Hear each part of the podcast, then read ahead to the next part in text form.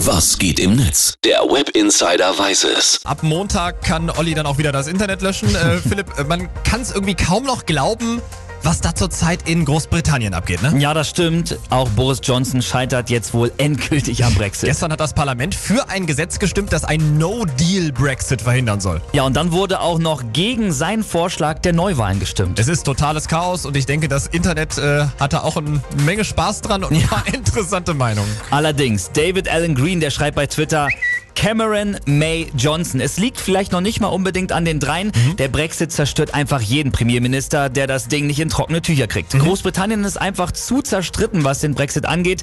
Eine zweite Volksabstimmung könnte Klarheit bringen. Ja, ich habe auch so ein bisschen das Gefühl, dass alles andere irgendwie keine Lösung bringen wird, oder? Und mhm. äh, selbst bei einer Volksabstimmung, während die Briten mit ihren Verhandlungen, wie der Austritt dann am Ende ablaufen soll, ja auch nicht weiter. Das stimmt. Ein Video von einem Taxifahrer aus London geht auch gerade ganz besonders bei YouTube und bei Twitter steil. Loser,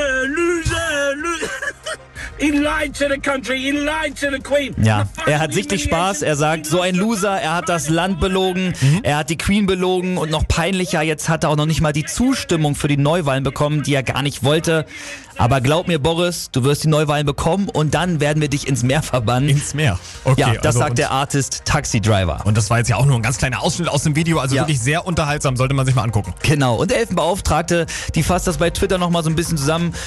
Johnson gibt Widerstand gegen Anti-No-Deal-Gesetz auf, lese ich in der Zeitung. Das beschreibt einfach das gesamte Brexit-Chaos. In diesem Einsatz sind so viele Verneinungen, ich habe gar keine Ahnung mehr, was Johnson aufgibt oder was er je wollte. Also ich glaube, wenn Twitter und Co. entscheiden könnten, dann würde der Brexit nie ein Ende nehmen. Die haben da so viel Spaß dran. Ja.